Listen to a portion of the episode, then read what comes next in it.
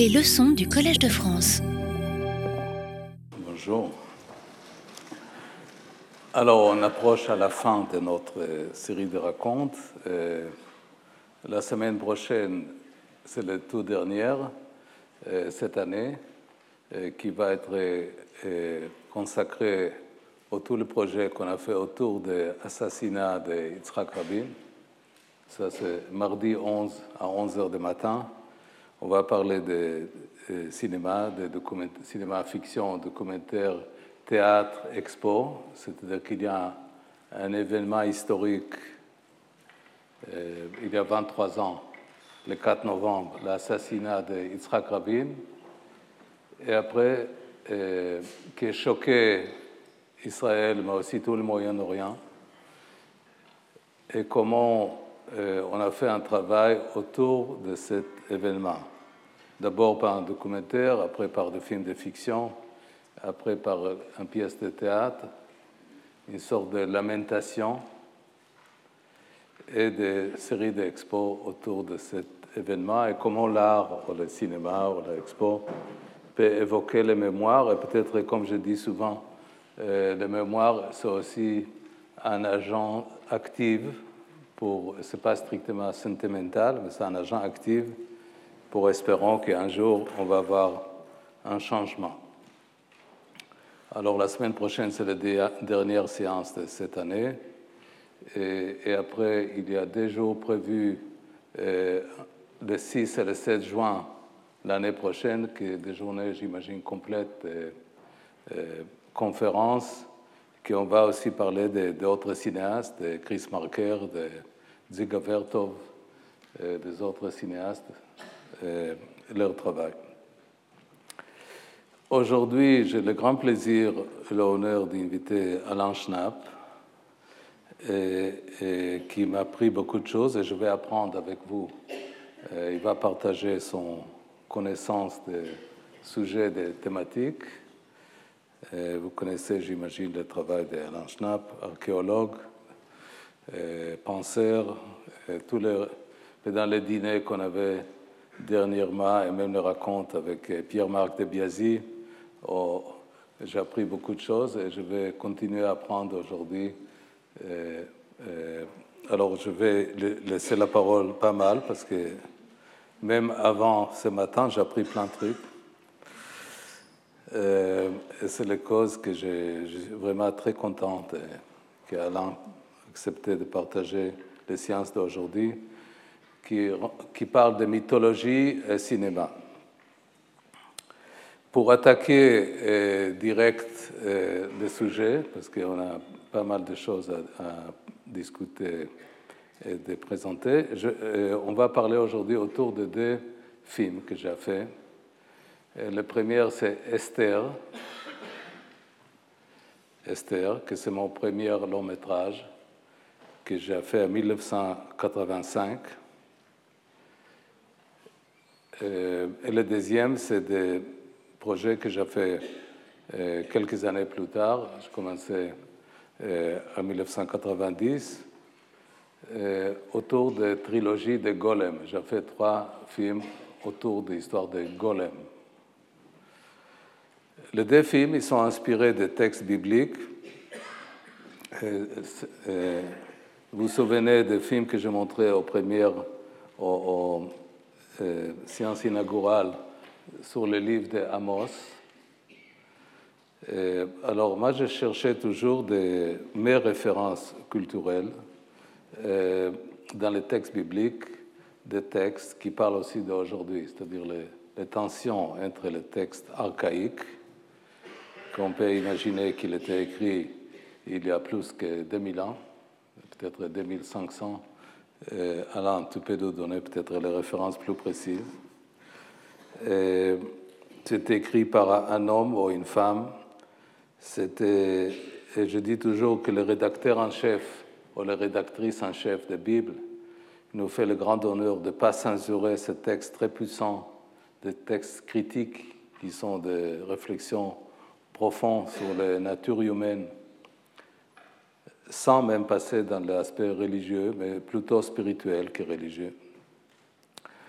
Euh, Alors, euh, ces deux textes, c'est les deux films qu'on montre aujourd'hui, comme beaucoup de films que j'ai dédiés à mon travail, le rôle principal, c'est le rôle de femme.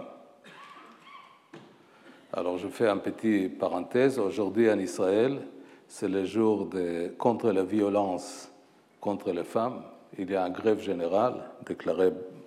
Je, je, crois que c'est l'honneur d'Israël et que je suis des fois critique, mais ça, je trouve que c'est l'honneur d'Israël qu'il y ait un jour complet dans lequel toutes les grandes institutions et les, trois grandes villes acceptaient que les femmes vont absenter du travail pour marquer euh, une, euh, réserve, une critique, une euh, rage contre les violences contre les femmes.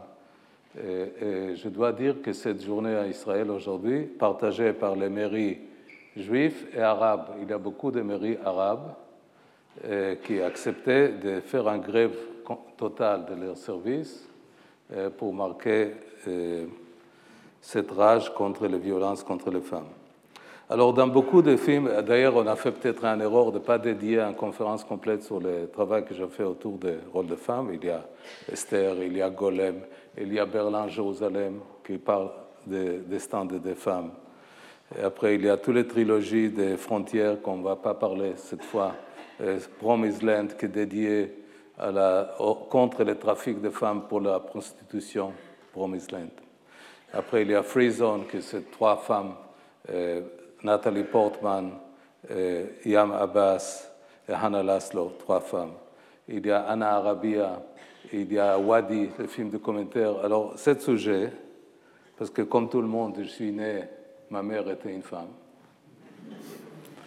Alors, euh, c'est un hommage aux femmes. Et, et, disant tout ça, alors on va parler direct de notre sujet d'aujourd'hui, qui est la mythologie, c'est-à-dire comment le cinéma peut nous parler de mythologie, de mythes?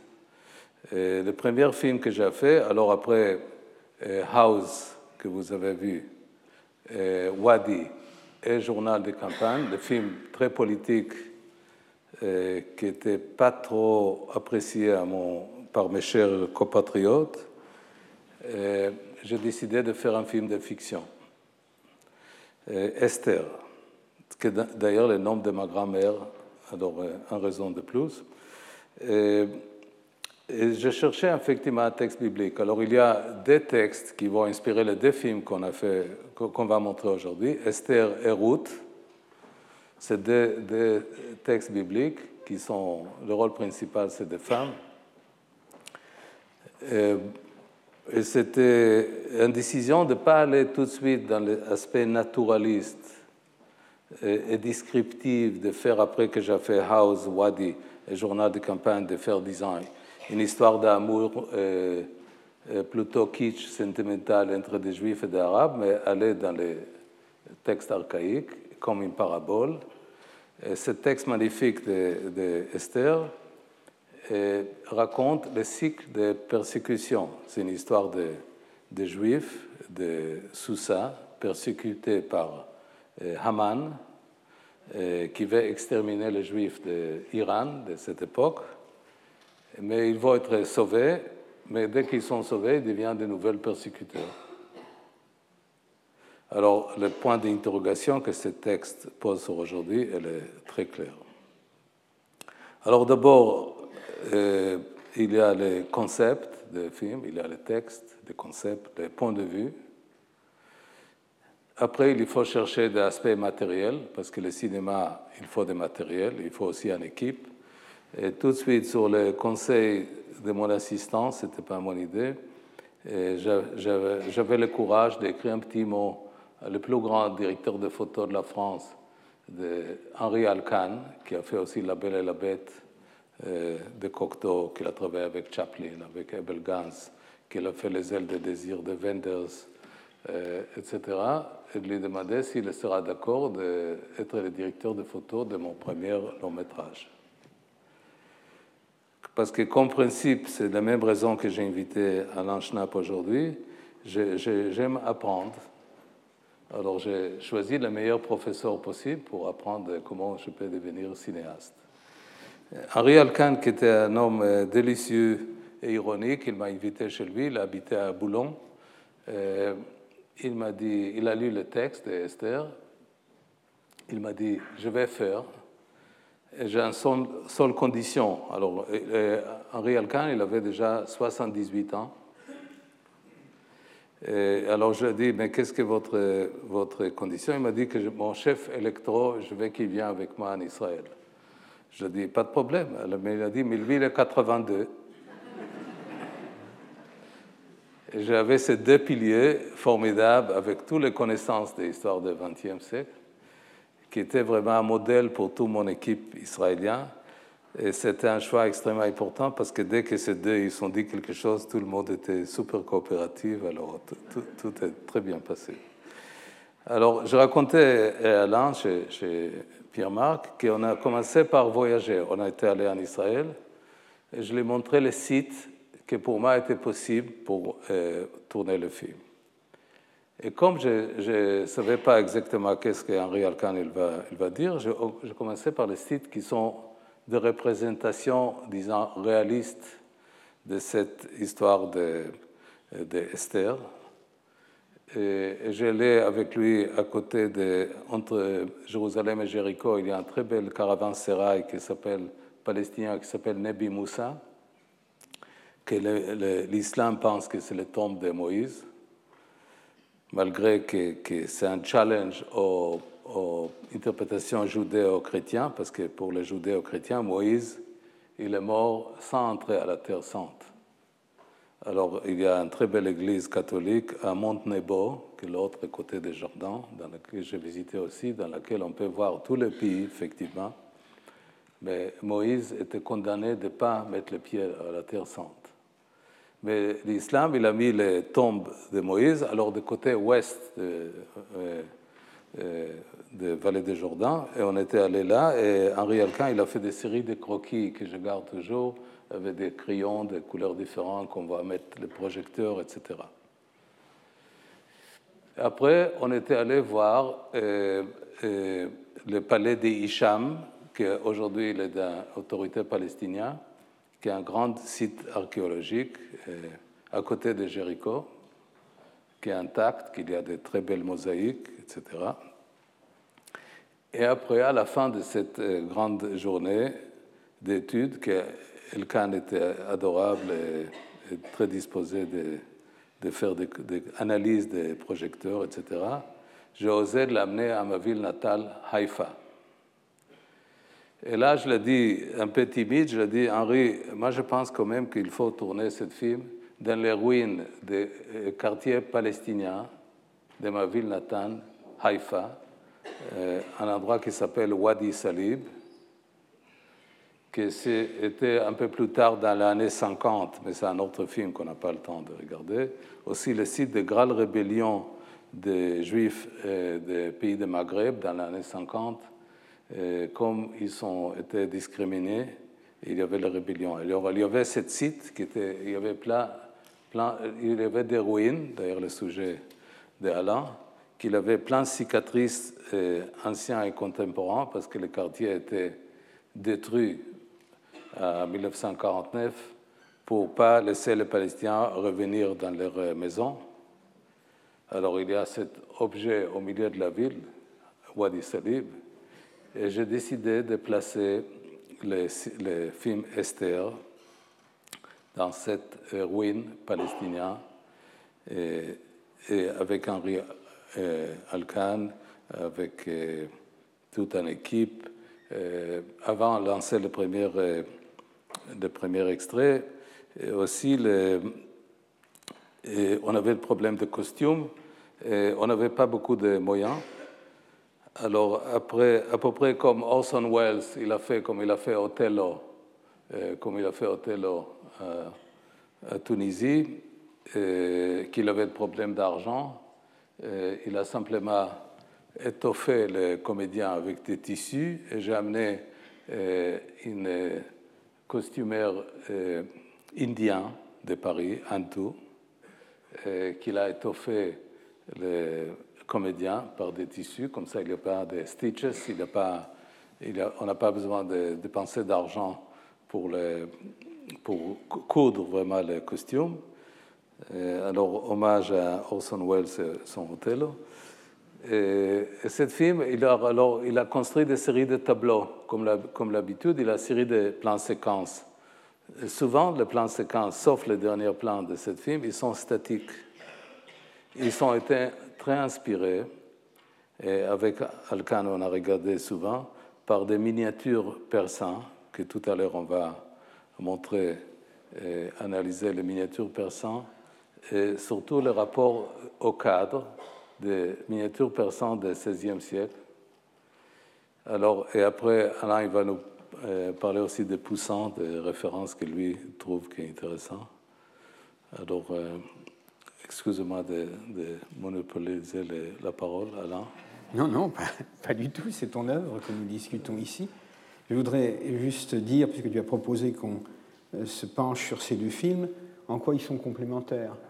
D'un côté, le cinéaste que tu es se place dans une vision historique, il tourne toute l'histoire d'Esther et de Mardoché à l'intérieur de ces ruines, et euh, ces ruines ont un double, une double dimension.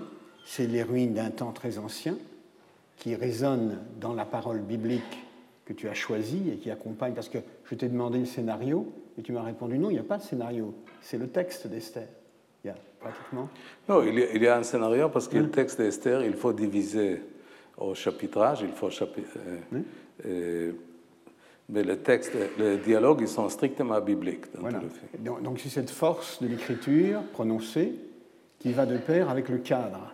Et dans ce cadre, comme tu le dis très bien, il y a ces espaces statiques, vous le verrez dans un instant euh, avec le banquet. Le banquet, c'est le, le, banquet assyrien, pour l'Antiquité, c'est le roi des banquets. le roi assyrien, il a tous les pouvoirs et il peut euh, organiser des fêtes qui, qui, durent des semaines et des semaines.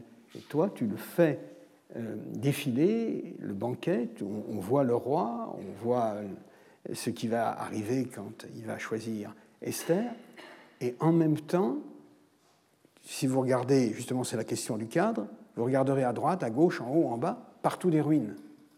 Donc le roi est la puissance totale, mais derrière le roi, il y a l'histoire, il y a les conditions sociales qui font que tous les royaumes ont des comptes à rendre, on le verra, et que donc tu installes les scènes dans des ruines très diverses, dans des plans, avec Saint-Jean d'Acre aussi, hein, la fortification. Ça, il faut que j'explique, c'est-à-dire les, tous les intérieurs de la ville. Alors, elle est tournée euh, à Haïfa, à Wadi Salib, et l'extérieur, le mur extérieur, ils sont dans les Saint-Jean-Acre, une ville sur les côtes, euh, un peu plus au nord de Haïfa, qui était la ville qui a Napoléon, comme Napoléon arrivait d'Égypte nord, des de défendeurs de Saint-Jean-Acre. Alors, comme souvent en Israël, il y a toujours des résonances historiques. Et le, choix, le choix c'est ou de faire une chose très explicite, ou de, faire, de donner des séries de clés. On a parlé l'autre jour de non-dits, c'est-à-dire chaque œuvre, il doit avoir ses propres non-dits, qui sont une sorte de proposition. On peut voir euh, simplement un film ou un, spectacle, mais on peut, si on est en vie, euh, l'option reste, continuer à, faire le travail qui est une proposition que souvent je fais euh, dans tout le travail que je fais. C'est-à-dire qu'il y a un aspect visible dans un visionnage simple. Après, il y a des propositions à retravailler et, réinterpréter qu'est-ce que c'est Wadi Salib, qu'est-ce que c'est l'histoire, qu'est-ce que c'est l'architecture. Je crois qu'on va passer au premier extrait. Alors, c'est les scènes d'ouverture et vous voyez après aussi le rapport au son, parce que je parle souvent de son, c'est-à-dire le, le, bruit de la ville, c'est-à-dire qu'il y a plusieurs couches. Il y a l'image, les, séries de tableaux vivants, on peut dire. Après, il y a des, des musiques ou des, choses qui sont ajoutées au film. Il y a des bruits de la ville. Il y a les décors. C'est tous des séries d'interprétations au discours, aux narrations. Alors on va, on va, on va montrer la première séquence.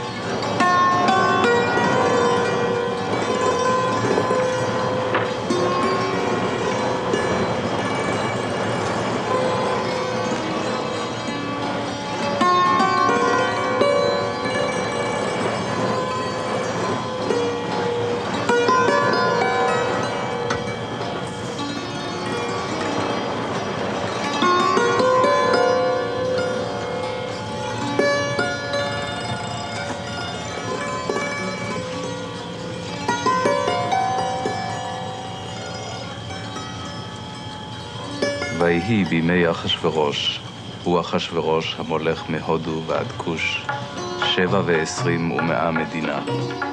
בימים ההם, כשבט המלך אחשורוש על כיסא מלכותו, אשר בשושן הבירה. בשנת שלוש למולכו, עשה משתה לכל שריו ועבדיו, חיל פרס ומדי, הפרטומים בשרי המדינות לפניו. בהראותו את עושר כבוד מלכותו ואת יקר תפארת גדולתו ימים רבים, שמונים ומעט יום.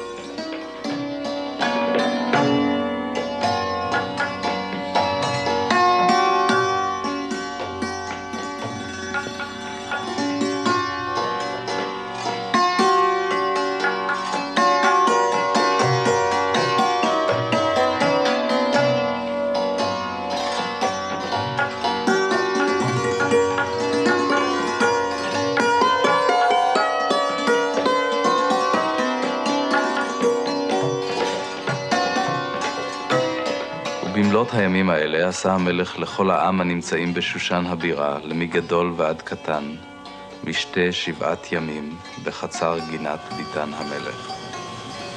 חור כרפס ותכלת על גלילי כסף ועמודי שש מיטות, זהב בכסף, על רצפת בהת ושש ודר וסוחרת. והשקות בכלי זהב וכלים מכלים שונים, ויין מלכות רב כיד המלך. גם ושתי המלכה עשתה משתי נשים בית המלכות אשר למלך אחשורוש.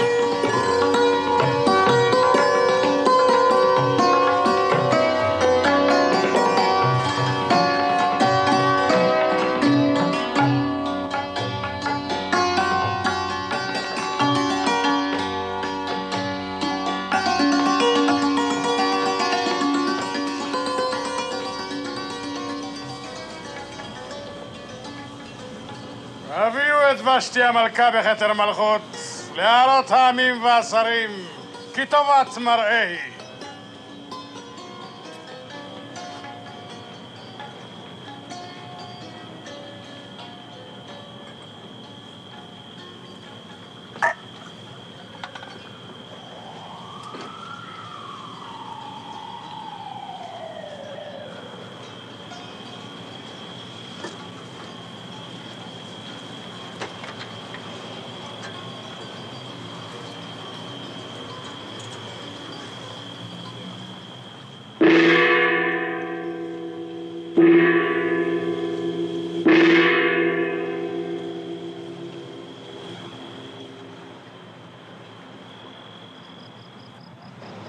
הוד מלכותך.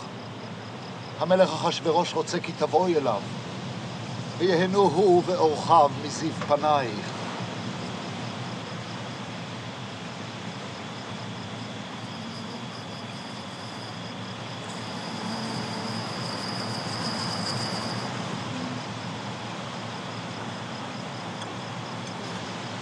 לא.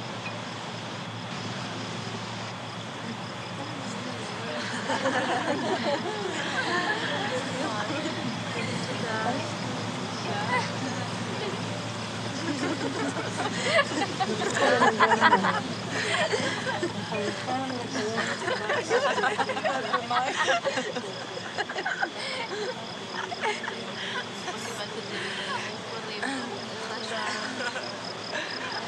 nagnilan mo sa.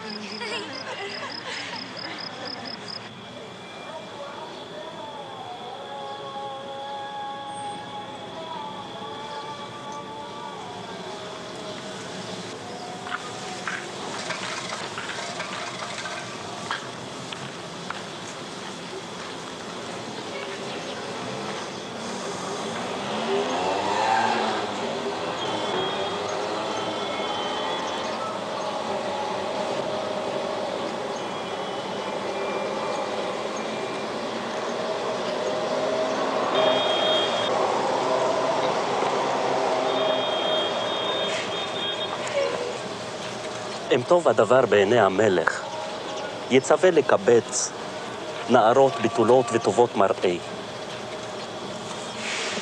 ויפקיד פקידים בכל מדינה ומדינה ברחבי הממלכה, לבחור את הנאות ביותר,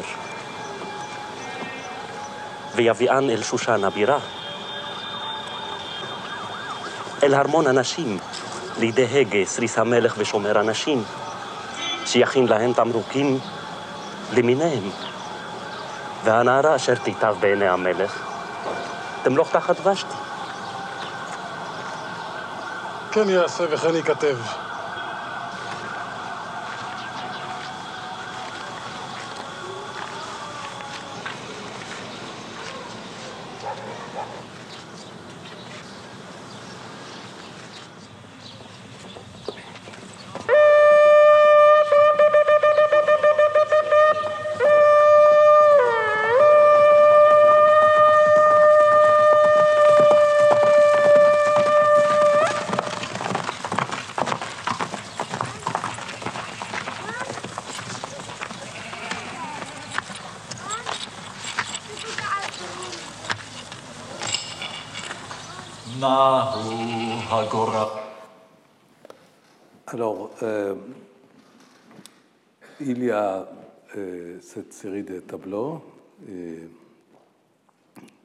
De textes bibliques.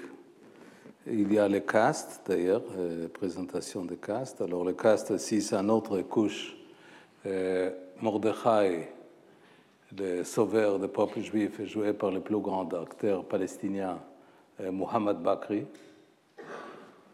Le Haman est joué par Julian Omer, un autre acteur que je parlais l'autre jour, qui était à Kippour, qui était assassiné à Jenin.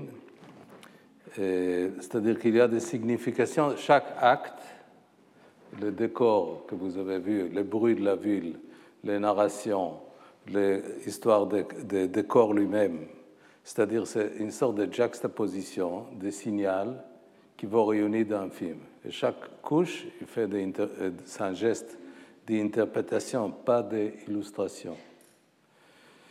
Et après, les textes bibliques, c'est des séries de, des, séries d'épisodes qui nous ramènent euh, petit par petit euh, jusqu'à ce dernier acte de victoire. Comme d'habitude, la Bible, il ne censure pas les contradictions. C'est ça la, beauté de, et, par exemple, Vashti, la, reine des de Perse, euh, comme elle refuse d'aller faire, offrir plaisir au roi, dans, l'Angleterre d'époque victorien, il y avait des clubs euh, féministes qui s'appelaient the, Club of Vashti. C'est-à-dire euh, pour des femmes qui, qui, refusent d'être soumises aux, ordres des rois, aux ordres d'hommes. Alors, cette euh, mythologie toujours une résonance euh, sur le contemporain, euh, même avec le club de Vashti, le plasma de Muhammad Bakri comme Mordechai. il faut mesurer toujours les gestes d'une façon très précise, des gestes qui sont une sorte de commentaire sur le texte de base.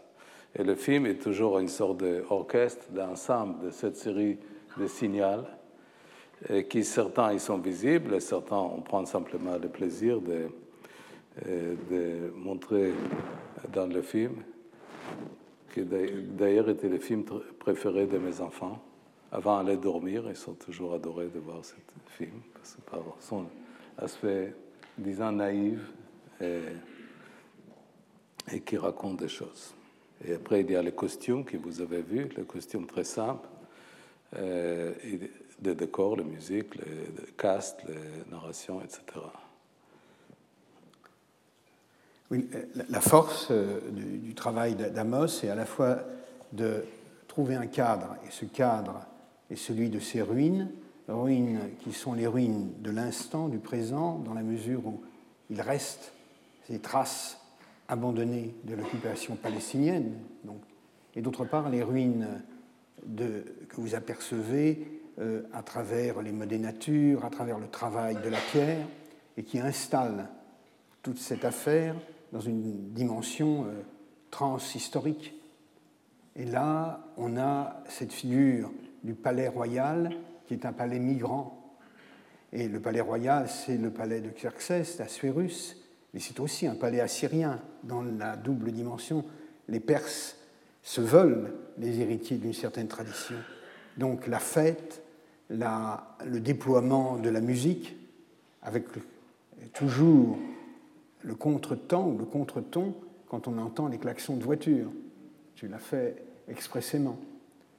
Mais euh, ce qui, moi, m'a fasciné dans ta construction, c'est que tous les actes publics de cette histoire, qui sont, qui dans le fond, une histoire des pouvoirs, hein, le, le, pouvoir sans borne du roi perse va se trouver conduit à éliminer la communauté juive. La communauté juive va renverser, à travers la séduction d'Esther, ce pouvoir. Et comme tu le montres très bien à la fin, surtout dans l'épisode de la pendaison, euh, ce renversement, il va avoir pour conséquence que les Juifs vont prendre auprès euh, de Xerxes. Mais il ne faut, pas raconter la fin. Oui, il ne faut pas raconter la fin. Le même, le même rôle. Mais dans cette dialectique que de, de, la mécanique du pouvoir, il y a pour moi très fortement, c'est qu'à chaque étape, tu nous dis, on est la fable, tu dis le mythe, la fable du passé le plus éloigné, elle renvoie à des situations concrètes et, contemporaines. Et les plans que tu fais, des escaliers en particulier, euh, ils sont comme une métaphore du passage du temps et de la façon dont les architectures travaillent.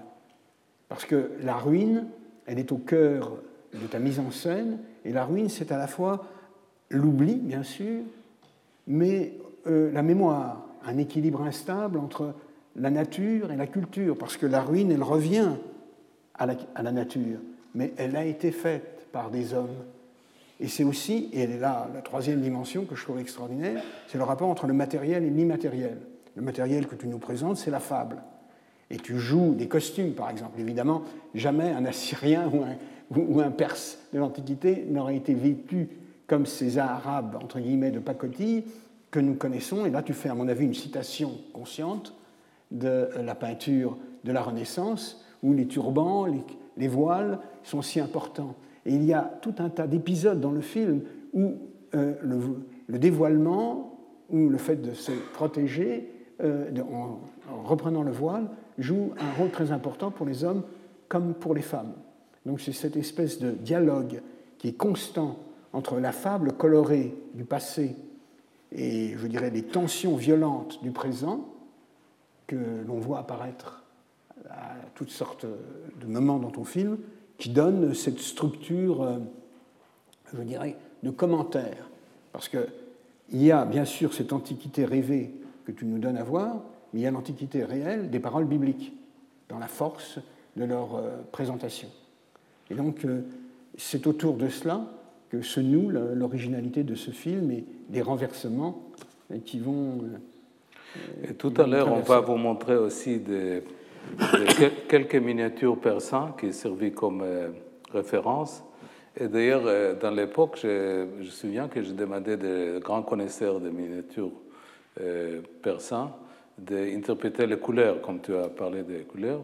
C'est-à-dire que les couleurs sont, ils sont des codes de, qui, de classe. C'est-à-dire qu'il y a le rouge, le bleu, etc., qu'on a essayé de représenter dans les, choix de, choix de, pour, pour, le, pour, faire le costume avec euh, Antou.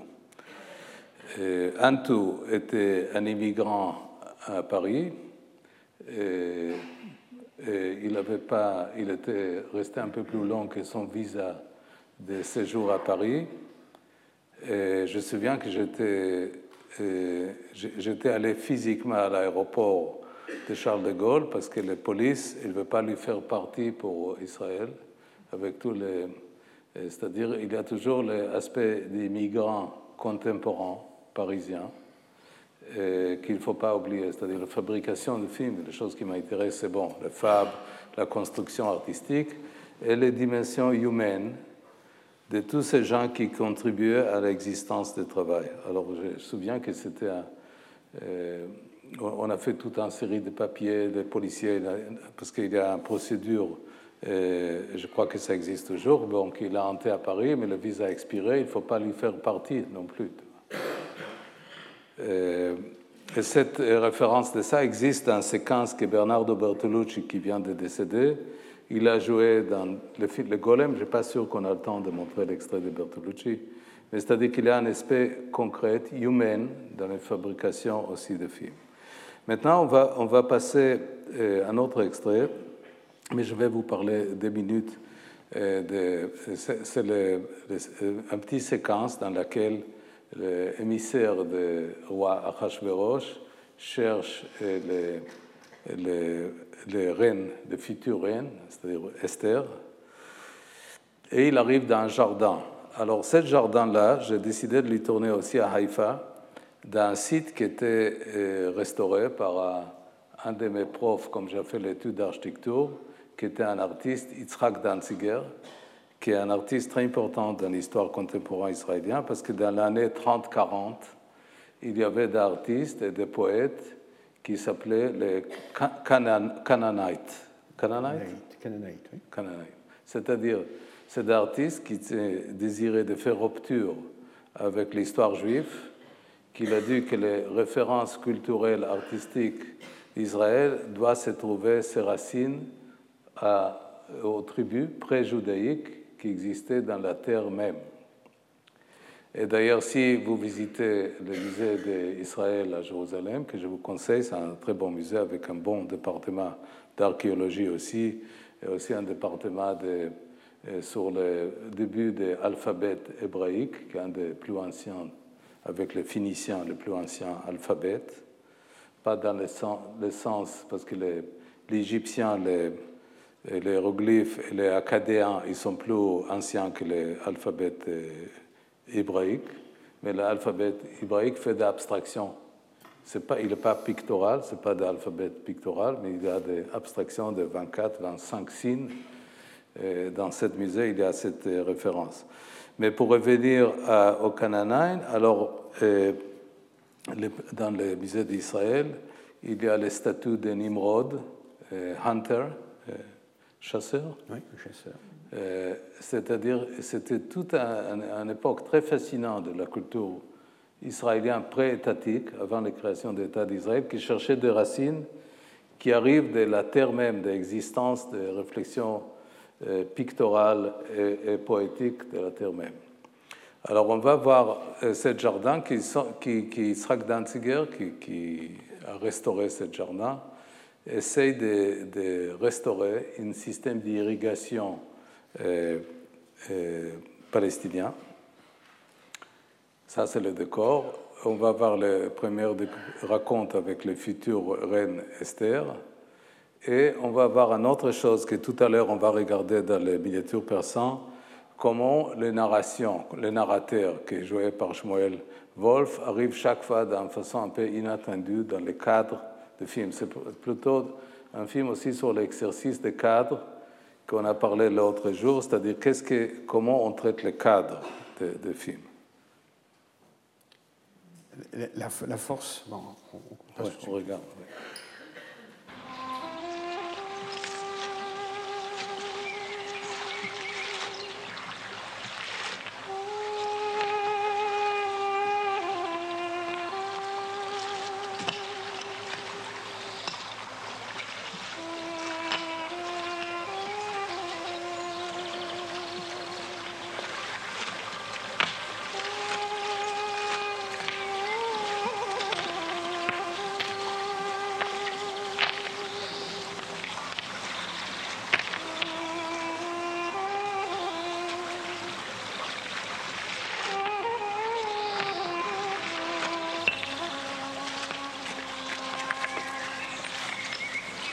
איש יהודי היה.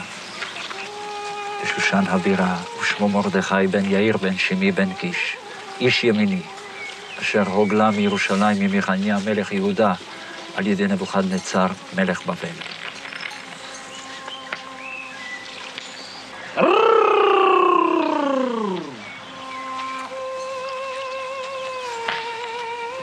ויהי עומדת אסתר בת דודו, כי אין לה אב ואם, והנערה יפת תואר וטובת מראה, ובמות אביה ואמה לקחה מרדכי לא לבת.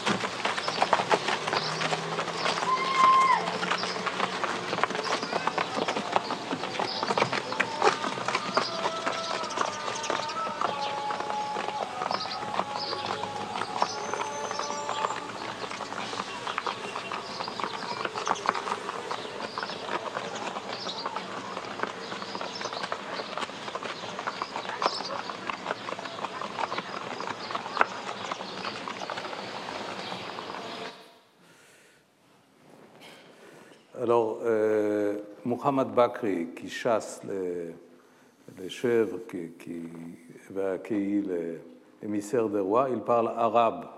Alors, il y a aussi les, questions de, de langue. Et, comme, Alain, comme tu as parlé de la musique, la musique, la majorité des musiques de ce film, c'est la musique arménienne, encore des gens. Oui. Oui, il y a un sous-texte, il y en a plusieurs, et évidemment Amos utilise la métaphore archéologique, passe dans ce film-là seulement, les différentes strates. Mais euh, dans cette histoire, il y a effectivement une mise en scène de la diaspora, et dans la mise en scène de la diaspora, euh, le fait que les gens sont dans une situation non pas de migrants, mais d'exilés. Le migrant, c'est on bouge dans l'espace, mais l'exilé, c'est en quelque sorte la réflexion dans les consciences individuelles de l'éloignement. Et ça, euh, c'est apparent de façon, euh, je dirais, mêlée, puisque brusquement, à travers l'élection d'Esther, c'est cette minorité, les Juifs, on, renvoie aux déportations babyloniennes, les Juifs qui sont présents dans euh, le royaume perse et qui, jusqu'à présent, n'était pas maltraité.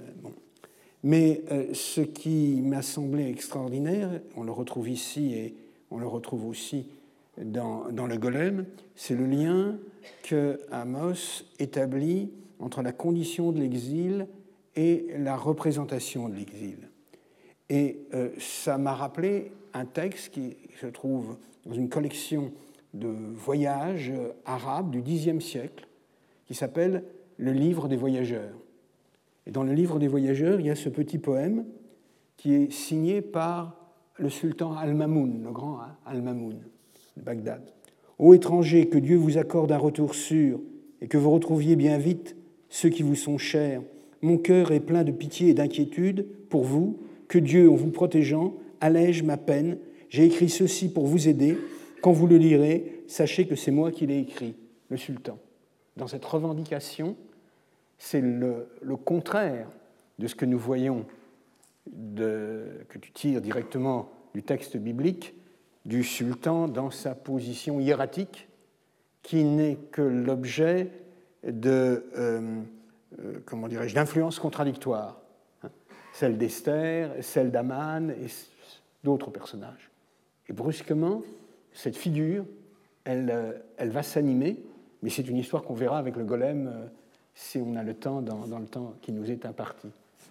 Mais euh, je voudrais insister sur euh, le jeu des couleurs, l'opposition entre les pierres blanches, qui sont le cadre du passé, et les corps animés, colorés, vêtus de, ce que, de, cette, de ces voiles que tu, que tu as trouvés euh, en provenance d'une esthétique indienne.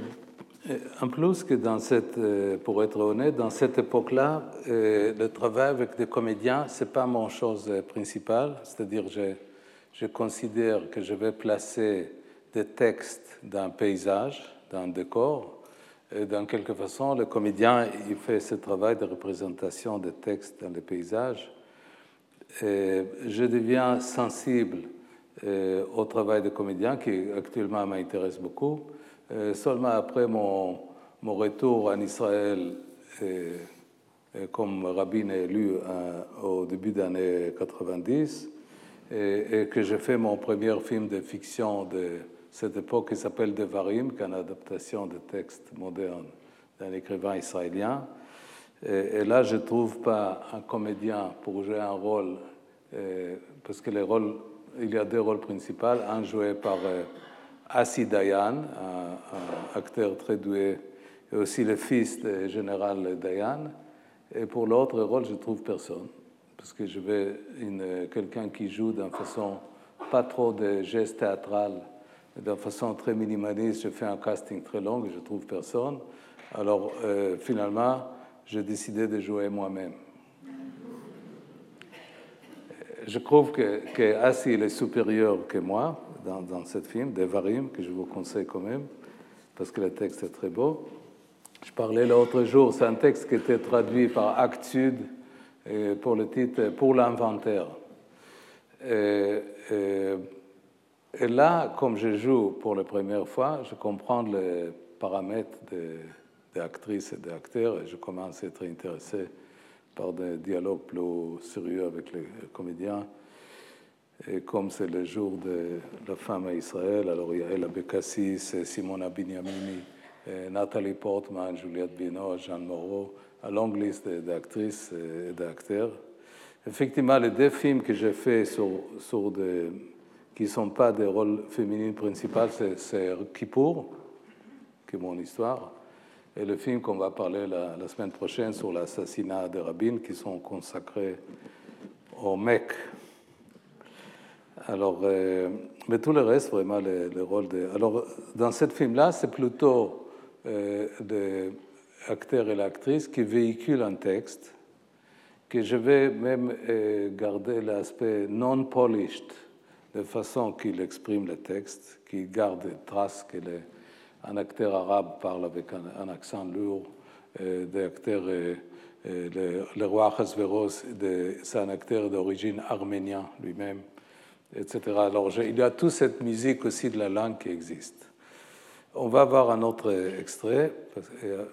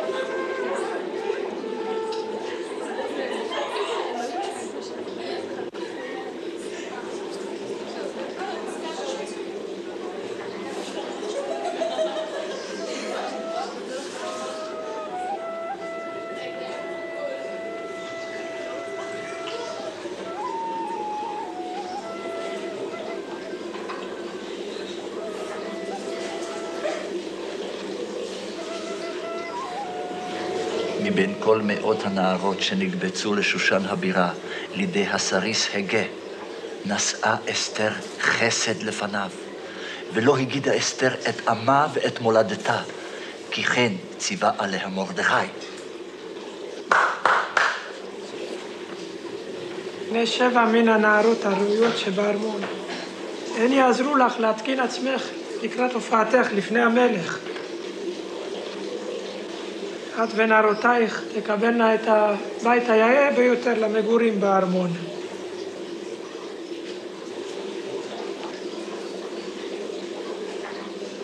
ימי מרוקיהן ארכו 12 חודש, שישה חודשים בשמן המור ושישה חודשים בפסמים ובתמרוקי הנשים. ככלות שנה של תמרוקים תובא הנערה לפני המלך.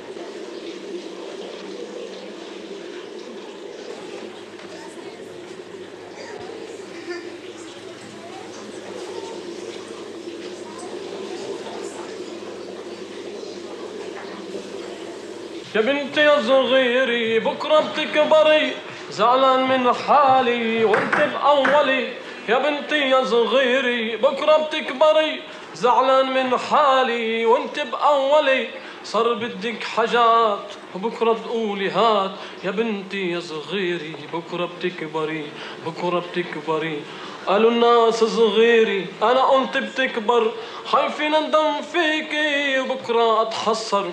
انا بحبك انتي مش علشانك بنتي يا بنت صغيري بكره بتكبري בבוא תורה של כל נערה להופיע לפני המלך, כל אשר תבקש להביא מבית הנשים יינתן לה. בערב תבוא אל המלך, ובבוקר תשוב אל בית הנשים השני. ולא תבוא עוד אל המלך, כי אם חפץ בה המלך, ונקראה בשם. قالوا الناس صغيري أنا قلت بتكبر خايفين أندم فيكي وبكره أتحسر. أنا بحبك أنتي مش علشانك بنتي. يا بنت يا صغيري بكرة بتكبري بكرة بتكبري. يا بنتي يا صغيري بكرة بتكبري. زعلان من حالي وانت بأولي. يا بنتي يا صغيري بكرة بتكبري. زعلان من حالي وانت بأولي. صار بدك حاجات بكرة تقولي هات. يا بنت يا صغيري بكرة بتكبري بكرة بتكبري.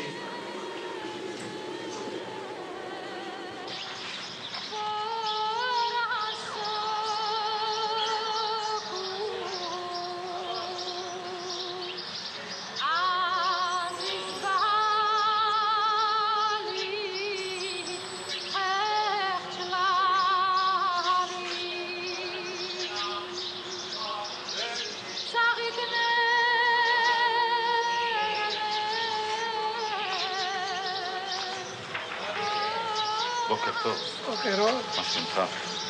קשה, יפה להיות בבגדי המלך. אבל הצלחה, יפה מאוד. ואסתר הצעירה, אני מקבלת יחס נאות. מה שצריך לעשות, נעשה.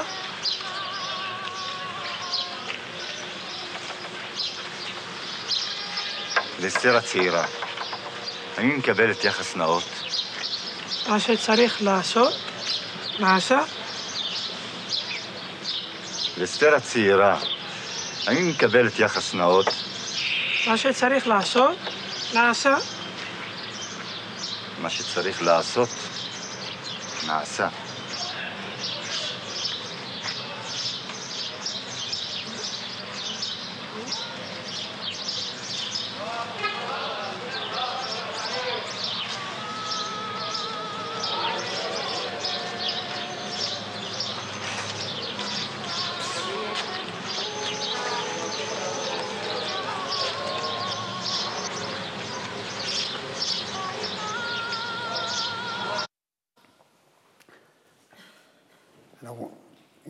Cette présence de la ruine qui est en amont et en aval de chaque acte.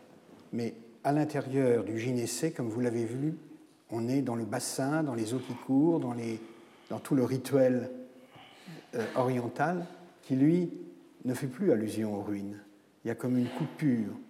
Et dans les scènes décisives, celles où euh, la reine euh, va en quelque sorte enflammer le, roi, on verra aussi que tu fais bouger la caméra d'une façon très différente.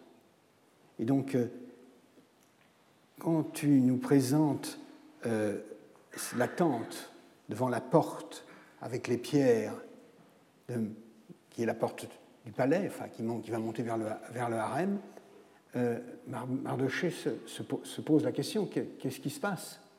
Et tu fais répéter trois fois. Hein, vous l'avez vu. Et cette répétition du les choses doivent être sont faites comme elles doivent l'être, c'est en quelque sorte la force du pouvoir et la force du politique qui vient euh, s'encadrer dans les pierres dans, quand tu dis l'encadrement, la prise de vue, tu pointes chaque fois à cette porte avec ses bossages. Et là, je crois que comme dans les escaliers, ou comme dans le jardin magnifique, le jardin, c'est un peu le jardin d'Éden tel qu'on le rêve dans la fable orientale, on le verra jusqu'à la peinture persane ou, à la peinture occidentale de l'époque. Il y a une continuité avec tous ces thèmes. Tu agences le discours du politique, qui parfois trouve son écho dans les sons, comme dans cette musique arménienne par exemple, avec euh, celui de l'infrastructure textuelle de ton travail. De toute façon, il faut que j'ai des images aujourd'hui d'Esther. Ils sont un peu pixels et c'est un peu dommage parce que, parce que hier, Laurent, il avait un, attaque de nerfs sciatiques. Alors, il n'a pas eu le temps de préparer. Alors, euh, grâce à lui, on a vu les images toujours de parfait état. Et c'est dommage parce qu'il y a vraiment beaucoup de travail de lumière, etc., sur les résolutions. Si on peut, euh, Laurent, parce que là, il faut accélérer un peu, alors euh, si tu peux montrer les, miniatures persan, je vais dire euh, l'image, et après je montre les derniers plans d'Esther, et après Poussin, etc. Alors on peut laisser un peu de lumière. Alors là, les choses qui nous ont intéressées dans cette étude, et qui, est visible dans, euh, l'histoire des narrateurs, c'est que les, choses magnifiques chez les Persans, euh, ils cassent les, cadres. Vous voyez les, chameaux là-haut, les arbres là-haut, c'est-à-dire il n'y a pas la rigidité des cadres. Il pose des questions. Il dit il n'y a pas de raison, effectivement, de couper les branches de, de cet arbre et, vous voyez déjà les, couleurs primaires, c'est-à-dire les rouges, les verts, les bleus. il y a un tout petit bleu là qui fait une sorte de focus, de point focal de cette peinture. Et toute cette iconographie a servi beaucoup comme on a travaillé d'Esther. Alors aujourd'hui, j'essaie de vous exposer quelques ingrédients. On a parlé de décor, de l'histoire de Wadi Salim, de casting et de palestiniens, israéliens, arméniens ensemble, la musique, les bruits de la ville, etc. Et là, c'est aussi l'histoire de, cette référence qu'on a travaillée. On peut voir un autre, par exemple. Et, là, là c'est une scène qu'on ne va pas voir, qui a inspiré une autre scène dans le film Esther, dans laquelle il joue avec les symétries, mais il met toujours off-center, les symétries. On peut passer à un autre. Voilà, toujours le, questionnement des cadres, très délicat. Le cadre, il n'est pas un euh, élément rigide. Un autre, on va voir un autre. Toujours, cet rocher avec quelques feuilles. on a regardé des airs et des airs de, cadres. Et d'ailleurs, cette apparition un peu bizarre des narrateurs d'histoire, elle était inspirée par cette analyse de façon que les Persans euh, et les couleurs de costume aussi, que le persan euh, euh, fait une sorte de challenge au cadre. Est-ce qu'il est qu'il y a un autre, je crois? Oui. Alors, vous voyez qu'il y a beaucoup d'ingrédients qui rentrent comme on prépare un, film. Maintenant, je vais, on va faire court parce que alors on va aller, et, on peut mettre la lumière un peu, je vais expliquer un petit peu. Alors euh, merci. Alors, bon, l'histoire d'Esther, comme j'ai indiqué, c'est-à-dire les, Juifs, ils sont persécutés. Haman, il veut détruire tous les Juifs, etc. Et Esther, Esther, avec son oncle, arrive de changer le, destin des Juifs et il y a les victoires juives, et c'est Aman qui va être pendu, et pas les juifs.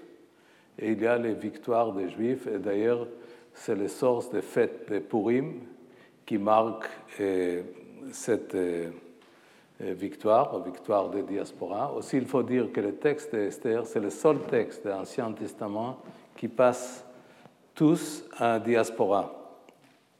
Parce que tous les autres textes, ils sont toujours en rapport avec, euh, avec euh, la Terre Sainte avec Israël, avec, etc. Mais Esther de A à Z, il est un texte de diaspora, et d'ailleurs c'est le seul texte biblique que Dieu n'est pas mentionné. Il n'y a pas une présence divine dans le texte. Il est dans la diaspora, il est dans les Perses. Et une raison de plus pour moi d'adapter ce texte, alors, pas de présence de Dieu, diaspora, c'est époque. Si on passe dans le sens biographique, après les trois documentaires House, Wadi, Journal de campagne, je suis à Paris et je cherche des textes que je peux parler d'Israël.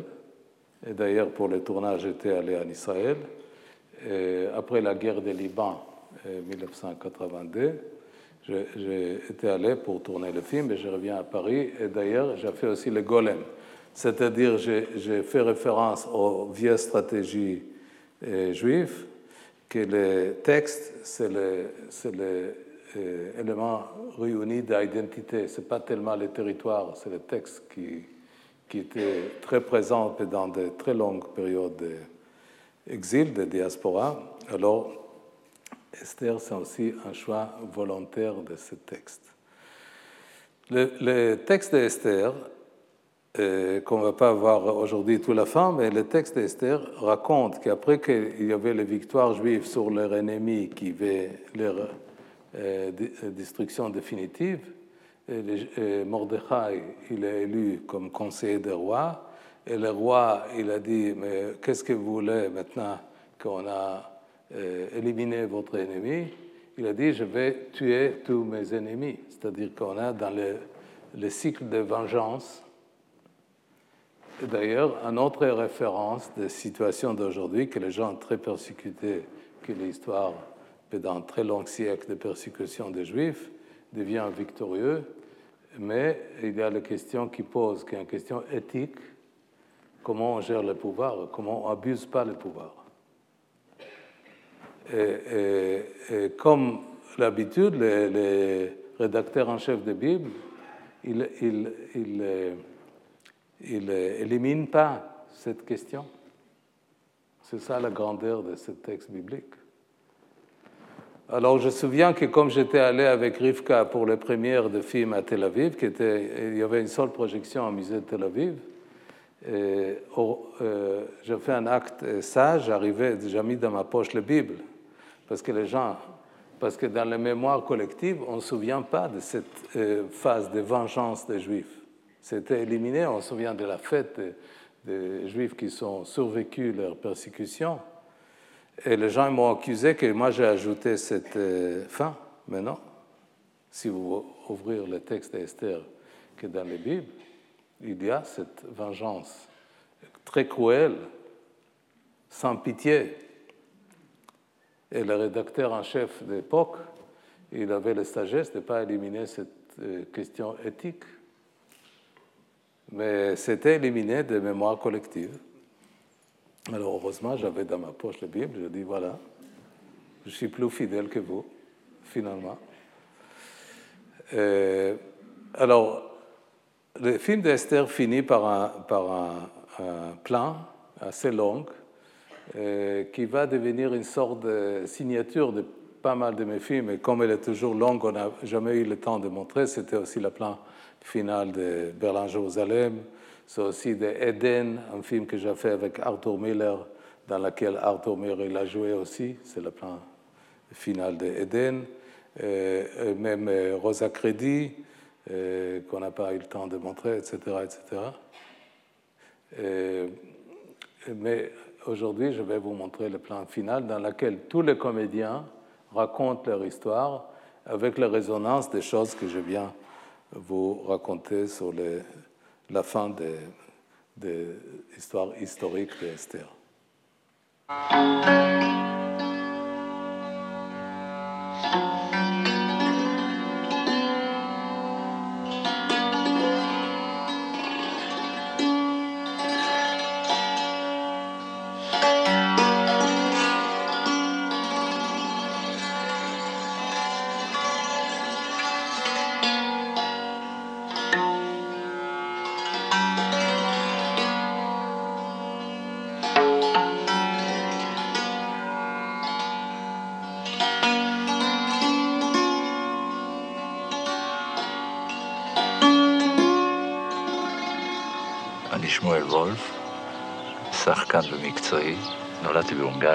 1934 בבודפשט. אמי מתה כשהייתי בגיל שבע, נשארתי עם אבא, הוא כעבור אה, שנה, שנה וחצי התחתן, הייתה לי אם חורגת. הגרמנים כבשו את הונגריה ב-44, וכעבור חצי שנה הרגו את אבא שלי. הרגו את אבא שלי באחד הפוגרומים בבודפסט. לא הספיקו לקחת אותנו למחנות ריכוז. וב-48' עליתי לישראל, ב-49' ינואר הגעתי לארץ. זה תמיד הצטייר לנגד עיניי הארץ, משהו מאוד יפה, לפי התמונות, וכמו שהם מתארים, כמו שכתוב ארץ זבת חלב ודבש, משהו אידילי.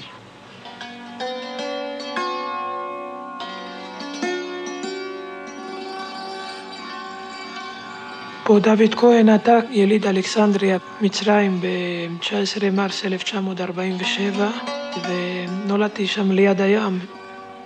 היו כולם ערבים והייתי אה, יהודי אחד. אה, אמרו, זה, יש דת אחרת, יש שפה ויש ארץ שם ליהודים אחרת. וכשהגעתי לגיל הבית ספר, אז אה, אמר לי, יהודי מלוכלך. אז אני הייתי בוחר. באנו ב-1954 ועלינו לארץ. אותו סיפור, אני לא, לא מדבר עברית, וכולם אומרים, הוא לא יהודי, וזה... עוד פעם הייתי מוחרם, מנודה, והייתי לבד עוד הפעם. נולדתי ב-58, גדלתי בנצרת. כשאבי בכלא נולדתי, הלכתי לבקר אותו, אני זוכר, הייתי בן ארבע. ביקרתי אותו בכלא. אחרי זה גרנו הרבה זמן בתוך הבניין של המפלגה בנצרת. לאחר מכן הגענו לחיפה. מלחמת ששת הימים, אני מקבל מכות, שוברים לי את היד כי הוטבעה משחטת הטילים אילת. זה שכן שבר לי את היד. אחרי זה נסיעה לצ'כוסלובקיה, סליבה נסע בתור הנציג של המפלגה כעיתונאי מ-68, זאת אומרת חודשיים לפני הפלישה, עד 72, צ'כוסלובקיה, מוסקבה, גרמניה, פולניה, הונגריה, טורקיה, איטליה. חוזרים לארץ, הנחיתה בארץ זה בעיטה וסתירה מהסבל וערבי מלוכלך, אני זוכר.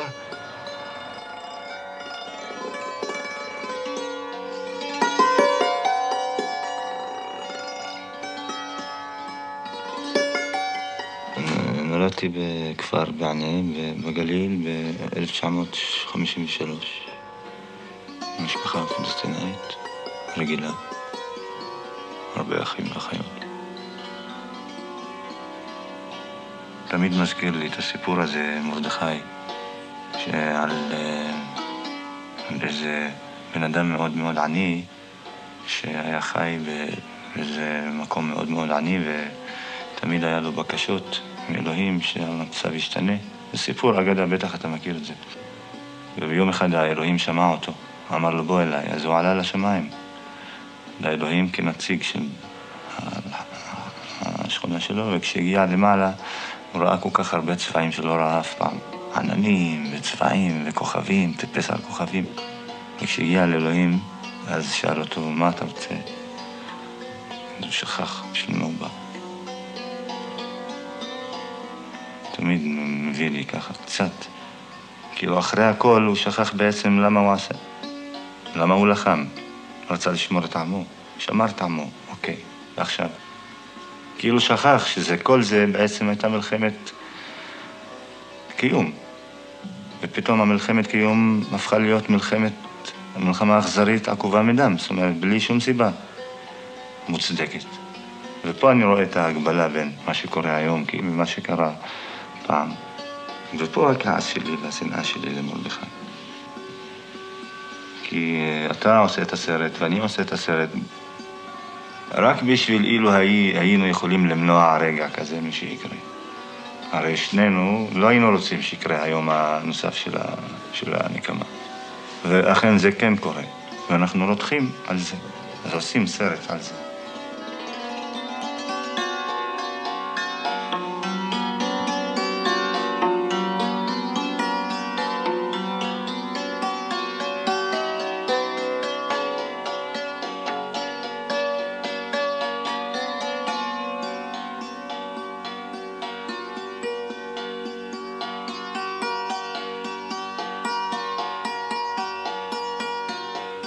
לכל זמן ועת, לכל חפץ תחת השמיים, עת ללדת ועת למות, עת לטעת ועת לעקור נטוע, עת להרוג ועת לרפוא, עת לפרוץ ועת לבנות, עת לבכות ועת לשחוק, עת להשליך אבנים ועת רקוד, עת לחבוק ועת לרחוק מחבק, עת לבקש ועת לאבד, עת לשמור ועת להשליך, עת לקרוע ועת לתפור, עת לחשות ועת לדבר, עת לאהוב ועת לשנוא, עת מלחמה ועת שלום. אני כאילו זר ברטניאן כזה. כאילו ברטניאן זה שם משפחה ארמנית, אתה יודע.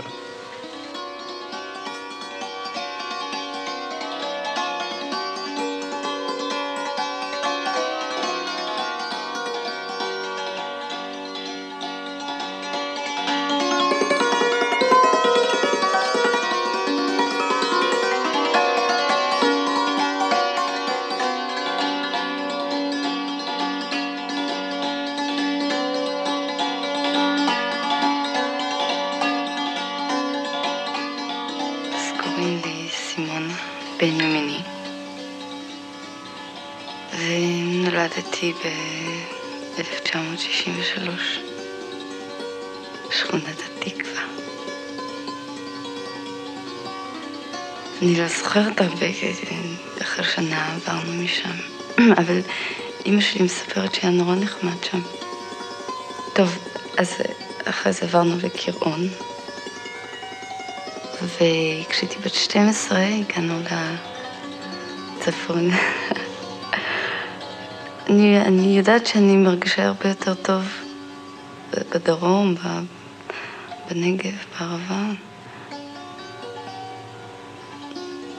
השמש הזו נהדרת. שמש של מדבר.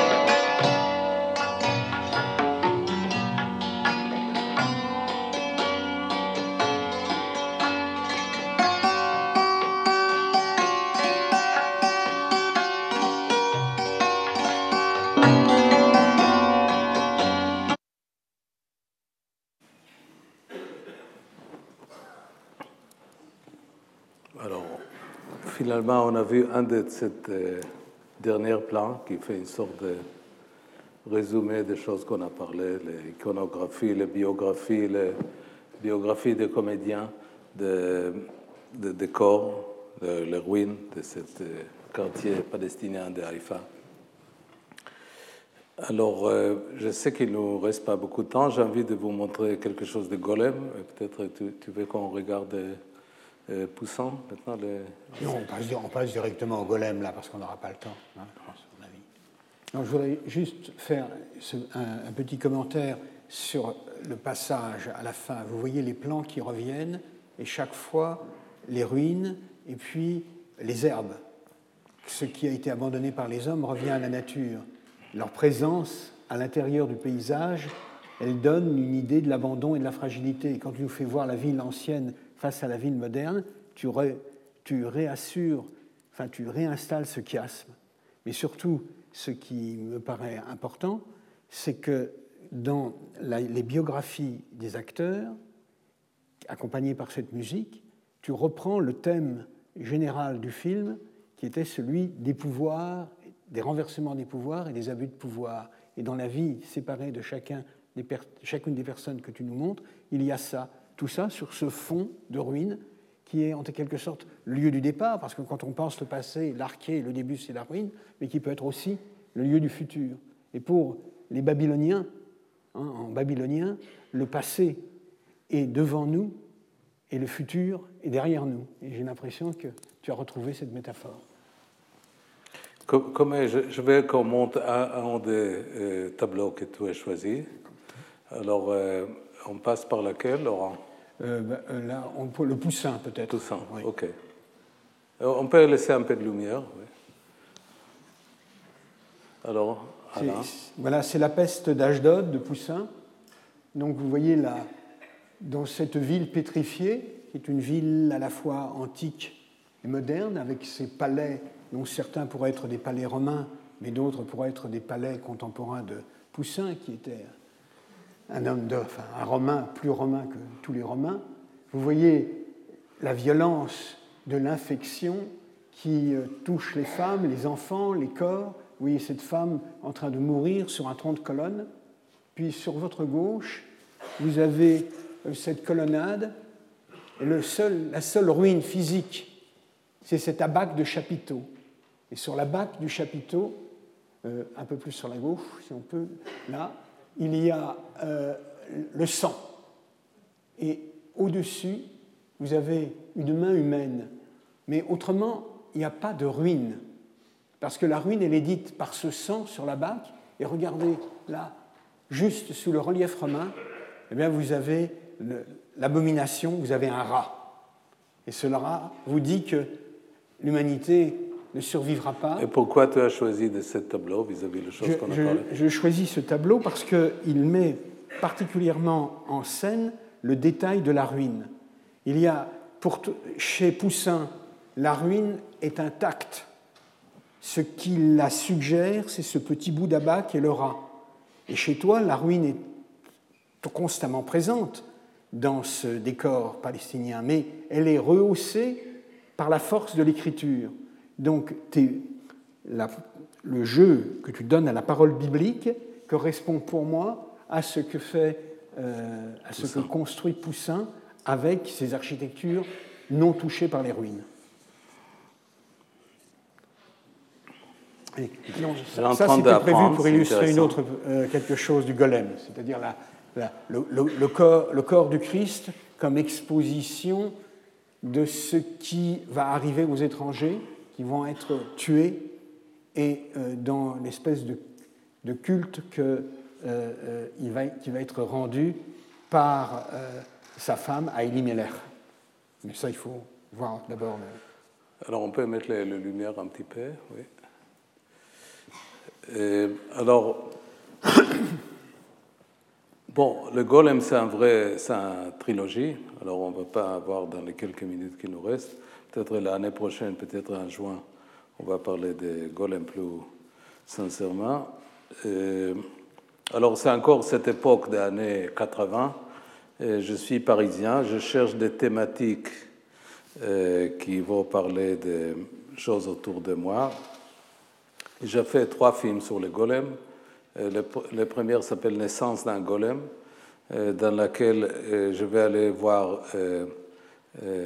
les, scénaristes Fellini et Antonioni qui habitent à côté de, de Bologna pour qu'il me raconte qu'est-ce que pour lui évoque l'histoire des golems.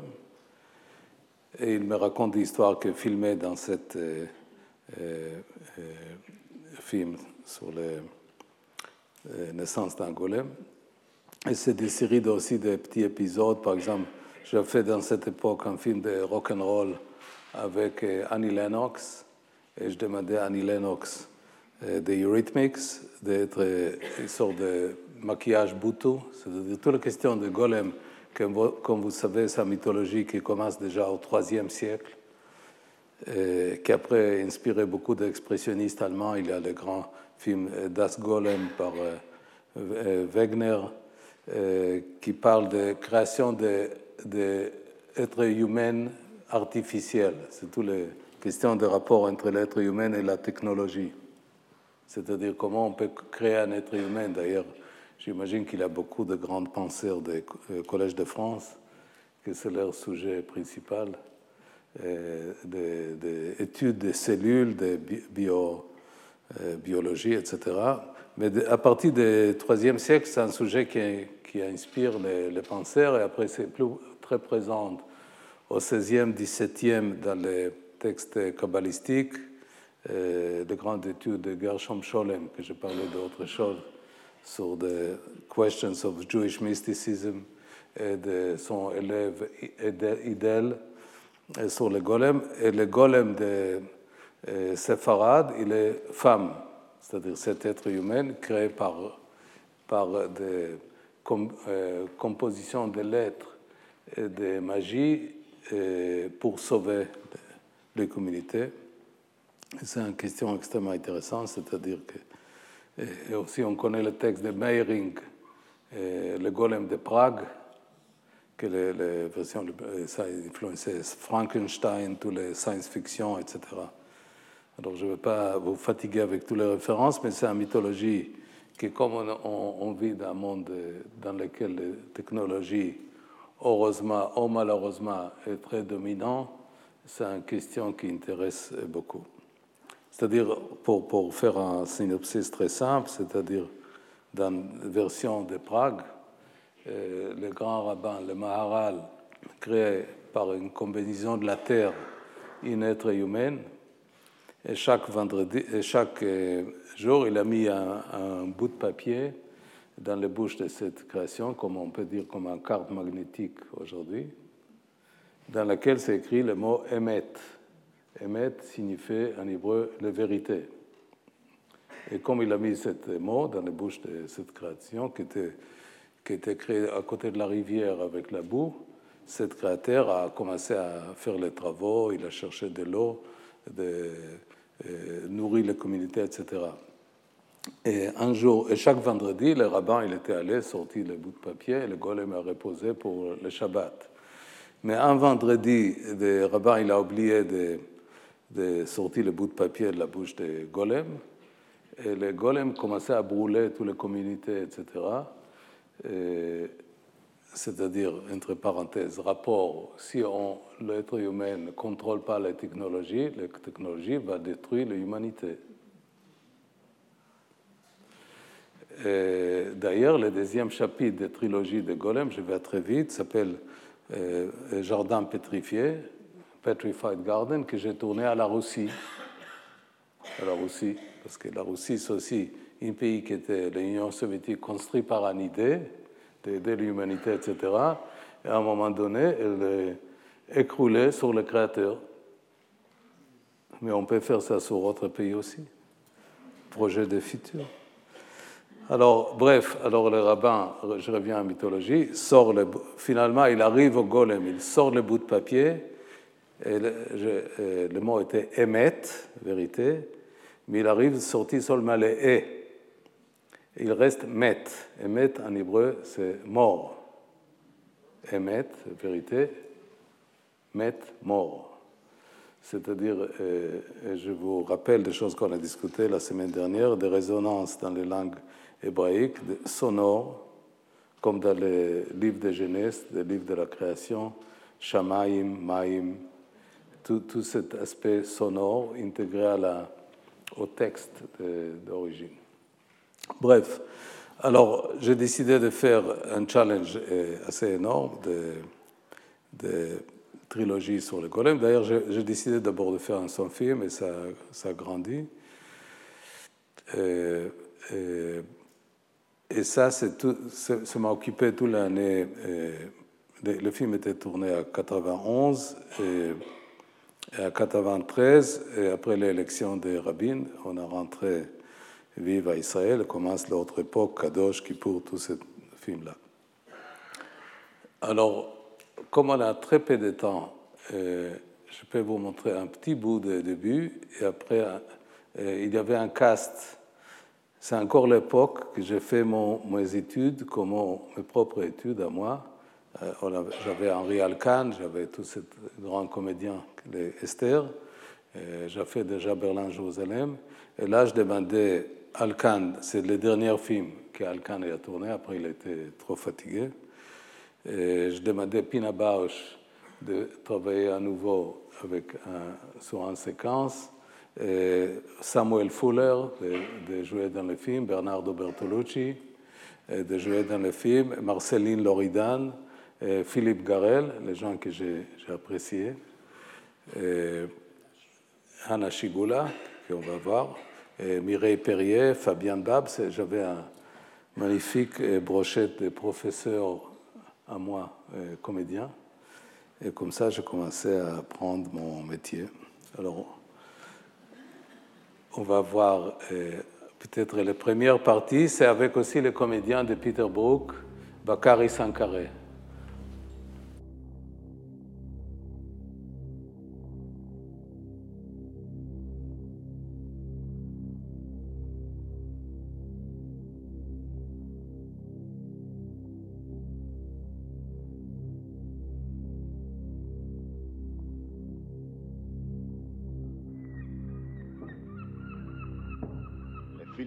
Se tenaient sur la montagne d'un côté, les Israélites se tenaient sur la montagne de l'autre côté. La vallée était entre eux. Un champion sorti du camp philistin, il s'appelait Goliath, il était de Gath. Sa taille était de six coudées et un empan. Il était coiffé d'un casque de bronze et revêtu d'une cuirasse à écailles. Le poids de la cuirasse était de 5000 cycles de bronze et un javelot de bronze en bandoulière. Le bois de sa lance était comme l'ensoupe des tisserands. Et la pointe de sa lance pesait 600 cycles de fer. Le porte-bouclier marchait devant lui. David dit à Saoul, ton serviteur était berger chez mon père. Quand il venait un lion et même un ours pour enlever une brebis du troupeau, je partais à sa poursuite. Je le frappais et je la lui arrachais de la gueule. Quand il m'attaquait je le saisissais par les poils, je le frappais à mort. Ton serviteur a frappé et le lion et l'ours. Le Philistin dit à David, suis-je un chien pour que tu viennes à moi armé d'un bâton? Le Philistin maudit David par ses dieux. Le Philistin dit à David, viens ici que je donne ta chair aux oiseaux du ciel et aux bêtes des champs. David dit aux Philistins, toi tu viens à moi, armé d'une épée, d'une lance et d'un javelot. Moi, je viens à toi, armé de ma conviction.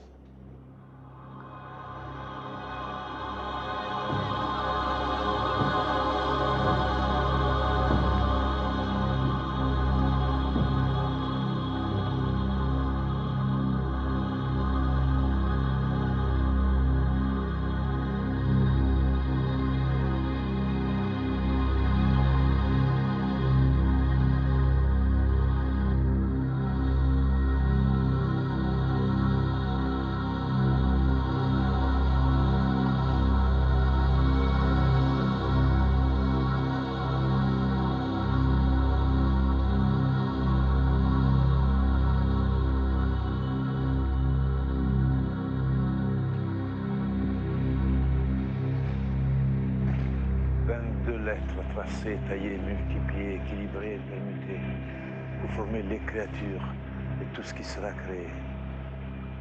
Avec l'Aleph ont été formés l'air, l'atmosphère, la demi-saison, la poitrine et la règle de l'équilibre. avec le même ont été formés l'eau, la terre, l'hiver, le ventre, le plateau du démérite.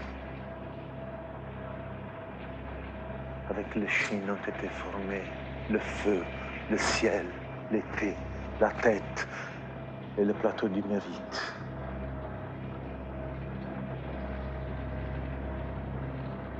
Avec le bête ont été formés Saturne, le sabbat, la bouche, la vie et la mort. Avec le guimel ont été formés Jupiter, le dimanche, l'œil droit, la paix et le malheur. Avec le dalet ont été formés Mars, le lundi, l'œil gauche, la sagesse et la sottise.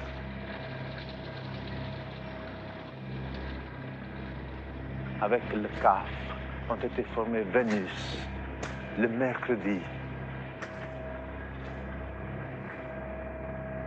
la narine gauche, la culture et le désert. Avec le rêche ont été formés Mercure, jeudi, l'oreille droite, la grâce et la laideur. Avec le taf ont été formés la lune, le vendredi, l'oreille gauche, la domination et la servitude.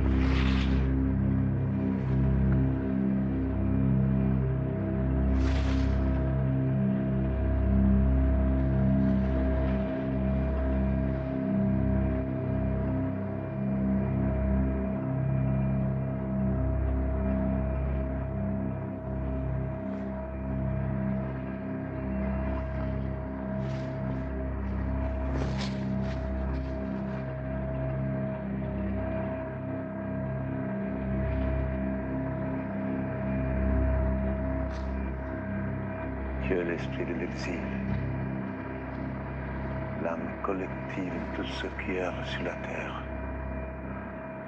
J'étais créé avec la terre. Va et protège les vagabonds, les nomades, les exilés, de tout le mal et de toutes les difficultés que leur infligent leurs persécuteurs. Protège-les et guide-les.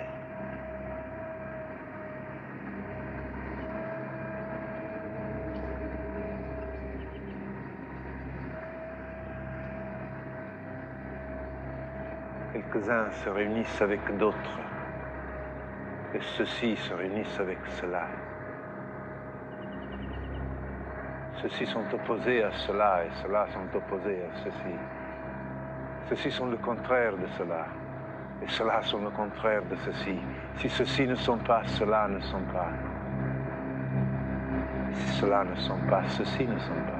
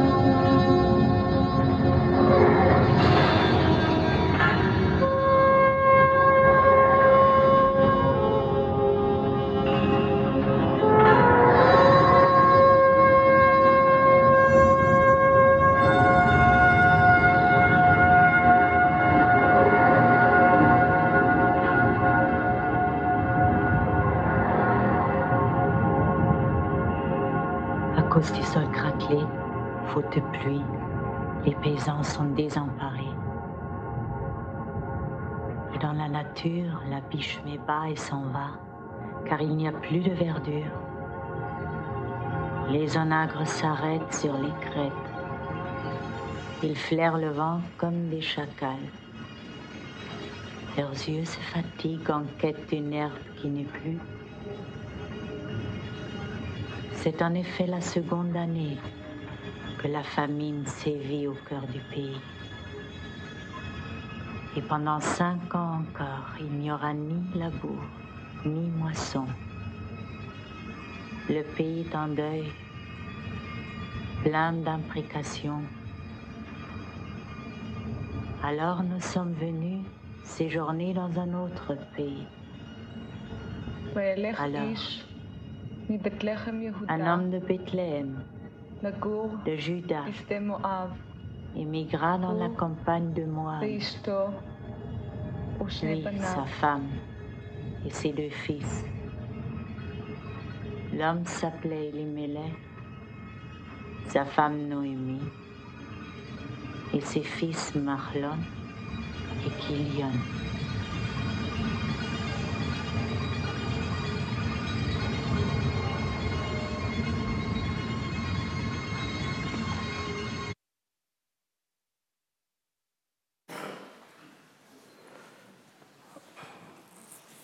Euh, alors, le livre de route, dans des mots, euh, il parle de, de cette euh, famine qu'on connaît aujourd'hui aussi, dans la, qui est la source des migrations de, de gens vers un pays où il y a. Et dans le film, il y a une sorte de parallèle entre le Moab biblique, c'est-à-dire Naomi, Elimelech et les deux enfants partent à Moab. dans cette équation, Moab est Paris d'aujourd'hui. C'est le pays qui va accueillir les migrants. Et la suite, c'est dans notre science, peut-être pas la semaine prochaine, parce que là, il faut travailler sur Rabin. Il y a une très belle séquence de Hanashigula et les deux actrices que j'étais envie de vous montrer, mais déjà, il y a, on est en retard. Merci Alain Retrouvez tous les contenus du Collège de France sur www.colège-2-france.fr.